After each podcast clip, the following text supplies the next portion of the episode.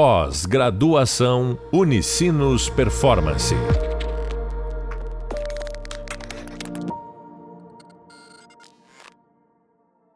Fala pessoal, tudo beleza? Vamos começar mais um podcast da nossa série de podcasts aqui. Hoje, pessoal, a ideia é mergulhar um pouco numa ferramenta, na verdade, num frame que a gente uh, falou um pouco ali nas videoaulas e é legal vocês uh, praticarem, usarem esse frame porque ele é pertinente, ele pode sim estar tá ajudando vocês a entender uh, todas as facetas, vamos assim dizer, que um negócio deve ter. Esse é um frame bastante utilizado, ele é um frame utilizado em várias áreas, em vários tipos de problemas, vamos assim dizer, uh, problemas de negócios, tem uma conexão muito grande com, com a área da administração. E é um frame, uh, é, um, é um canvas que ele é simples, porém muito útil, né? A gente chega a mostrar a imagem dele, né, uh, na videoaula. A gente tem também ele disponível dentro do, do conteúdo de e-book. E ele é um frame uh, bastante popular também, tá, pessoal? Então vocês podem pesquisar e facilmente vocês vão encontrar informações, formas de usar e explicações conectadas a esse frame. A gente está falando do Business Model Canvas, tá? É, é um ferramental cada vez mais utilizado uh, e eu acredito que o, o a qualidade dele é que ele consegue, de uma forma bastante objetiva e simples, fazer com que a gente não esqueça de nenhuma grande etapa de projeto, que a gente não esqueça de nenhuma faceta do projeto, da nossa solução, que a gente considere todas as áreas, porque, como a gente está vendo, na vida real e nessa disciplina, um negócio era composto de uma conexão de coisas, né? De uma conexão de áreas, de pessoas, de processos. Então, esse frame ajuda muito nisso. E a gente ter certeza que a gente está olhando para tudo que a gente tem que olhar. Bom, pessoal, eu vou passar é, so, uh, pelas etapas desse frame, comentar um pouco cada uma delas, uh, compartilhando com vocês a minha interpretação como eu acho, como eu acredito que deve ser feito o preenchimento de cada um desses, desses quadros que fazem a composição do canvas, né? E é bem legal, pessoal, vocês praticarem isso.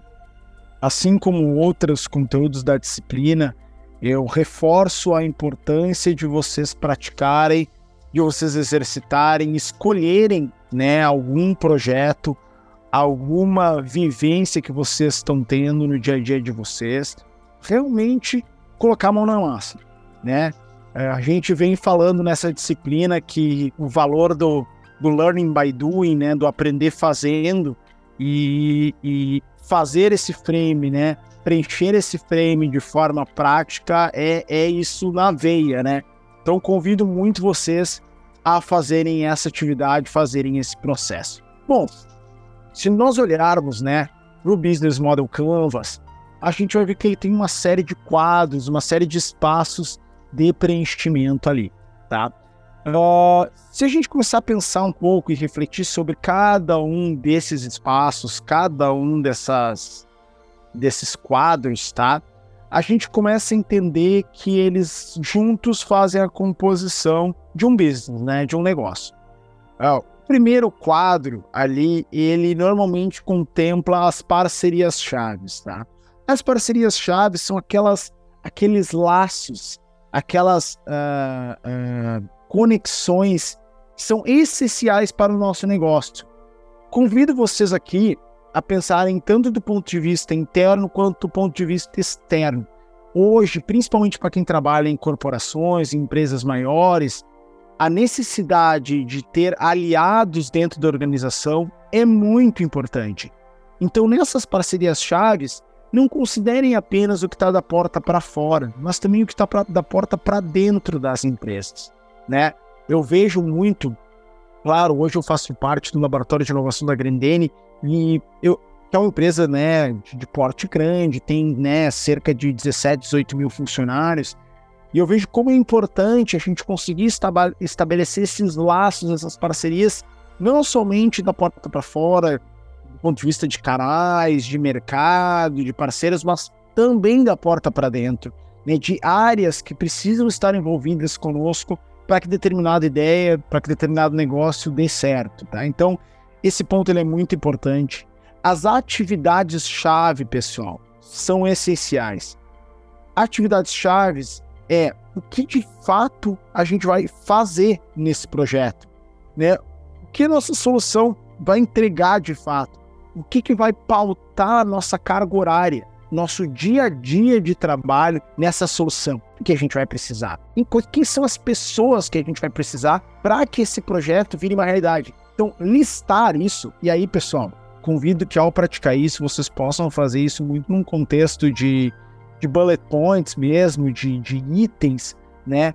Porque realmente, às vezes, mesmo sendo algo simples, listado, é, que seja à mão, seja digitalmente, começa a nos clarear as ideias e nos dá uma visão mais adequada de para onde a gente deve ir, tá? Recursos, pessoal, recursos-chave.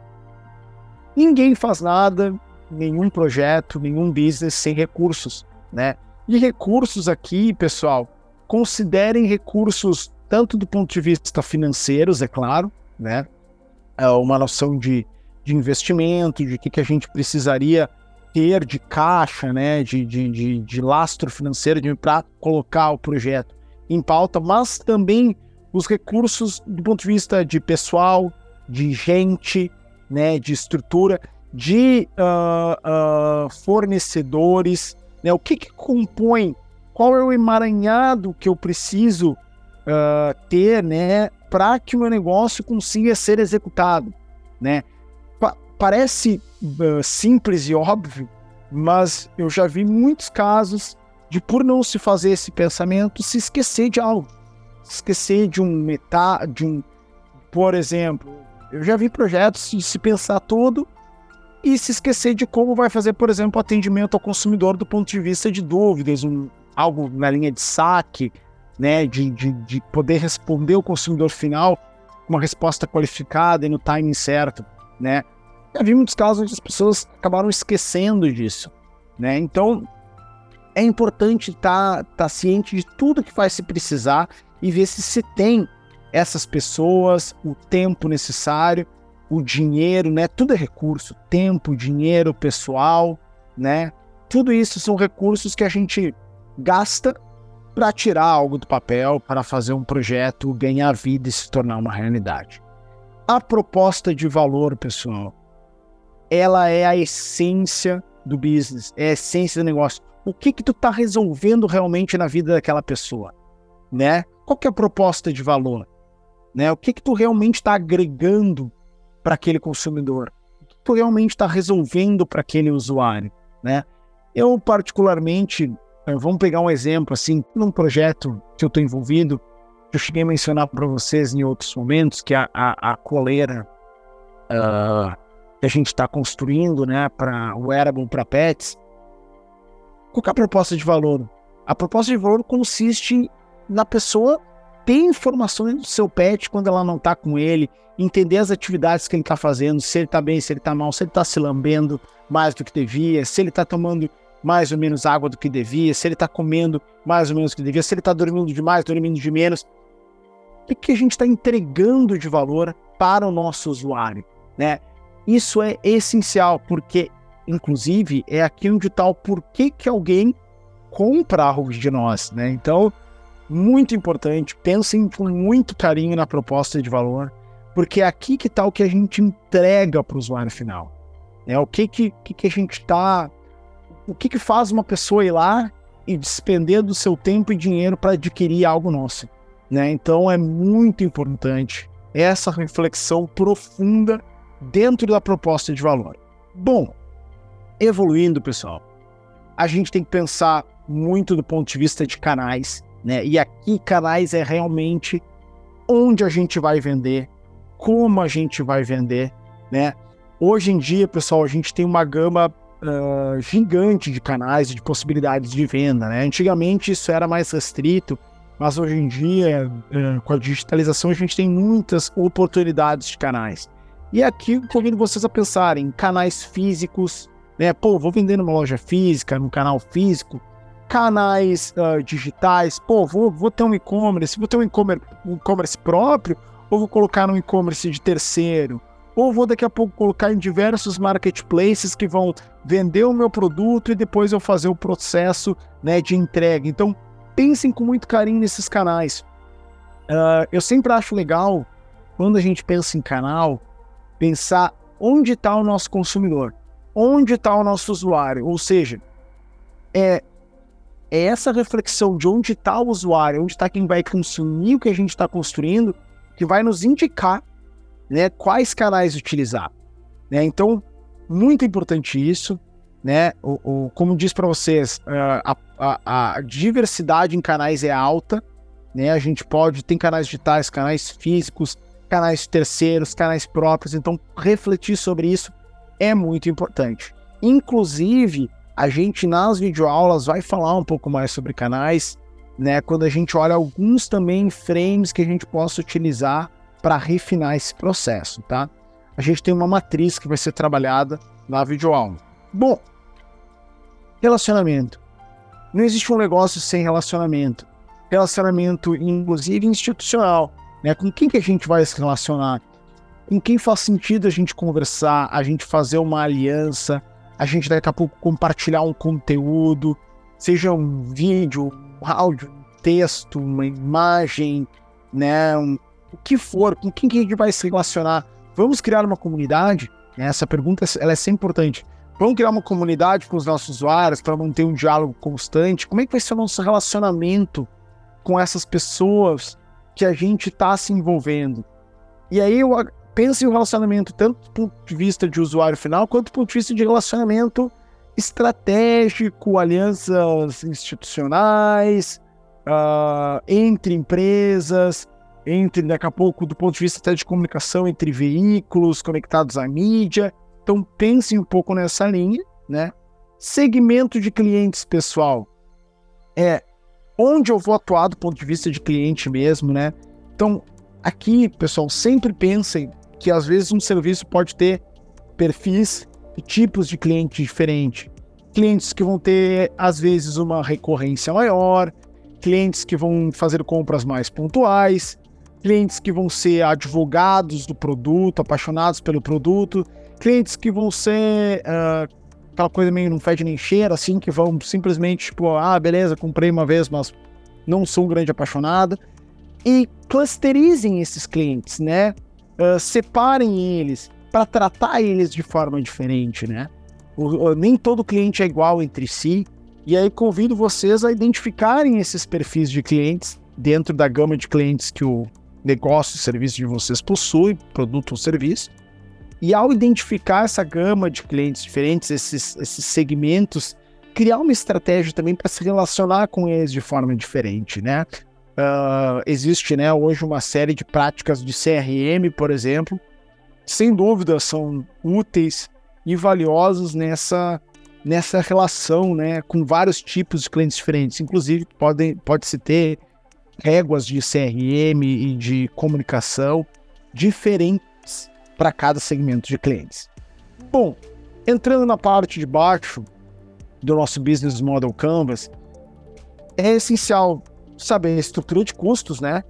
O que, que eu vou ter que despender de fato para tirar o negócio do papel, né? Então, ter um, uma, uma noção clara de tudo que eu gasto nas várias frentes com o projeto é essencial até para a gente poder depois calcular o retorno do projeto de forma qualificada, fazer um cálculo de EBIT, de resultado coerente com o que foi realmente empreendido de, de custos, de gasto no projeto, e, é claro, as fontes de receita, que estão diretamente conectadas aos canais, né? Inclusive, uh, um mesmo produto pode ter várias fontes de receita, Uh, vou dar um exemplo para vocês. Por exemplo, existem produtos como a própria coleira que a gente mencionou. Claro que é um projeto ainda em desenvolvimento, que ainda está sendo criado, mas a gente tem a intenção de que ela possua uma receita gerada na compra da coleira em si e outra receita gerada através da assinatura do serviço que a coleira presta, né? Então, o usuário vai pagar uma assinatura recorrente, assim como a gente paga hoje em vários serviços, como Netflix, eh, Spotify, entre outros, né? E aí ele vai receber essa informação através do aplicativo e essa, esse pagamento recorrente mensal dele é o que libera para ele o acesso para consumir esses dados. Então, um mesmo produto, serviço, ele pode ter fontes de receita diferentes, uma receita de venda de produto e uma receita recorrente para que se utilize o serviço gerado por esse produto, né? Para que se utilize uh, as informações, né? Que se extrai o valor desse produto. Então, também convido vocês a pensarem nisso. Né? A gente pode ter diversas formas de monetizar, de fazer dinheiro de um determinado projeto, de um determinado produto, de um determinado serviço, né? Claro, a gente normalmente vai pela, pelas formas de, de monetizar mais óbvias, mas, pessoal, existem várias formas, tá? Então, convido vocês, ao realizarem o preenchimento desse Business Model Canvas, também pensarem em formas de monetizar diferentes. Claro que, conforme vocês forem preenchendo isso, vai ficar mais fácil, vai ficar a, assim, a, vai, vai, vai, a, a, luz vai vindo, sabe? A gente começa a preencher e vai vindo ideias para outros quadrantes, para outros blocos, e a gente, conforme vai preenchendo, vai qualificando, vai refletindo, né? Também vocês podem tornar esse instrumento algo vivo. O que eu quero dizer com isso? Vocês podem fazer ele uma vez, depois voltar, revisitar, inserir novas coisas, inserir novas visões, novas lógicas, né? Tentem manter esse frame, esse business model canvas como algo algo vivo e algo que possa ser sim revisitado de tanto em tanto tempo. Então acho que, que isso vale a pena e faz bastante sentido. Bom, pessoal, uh, nesse podcast a gente fez esse mergulho no Business Model Canvas. Lembrando vocês, acompanhe a nossa série, tanto os podcasts uh, individuais, quanto os podcasts nos quais eu, eu dialogo com profissionais referência. Então, é muito bom poder contar com vocês e portas abertas para diálogo também. Espero que vocês estejam gostando das videoaulas, dos e-books e também dos podcasts. Tá, pessoal? Um grande abraço e até a próxima. Pós-graduação Unicinos Performance.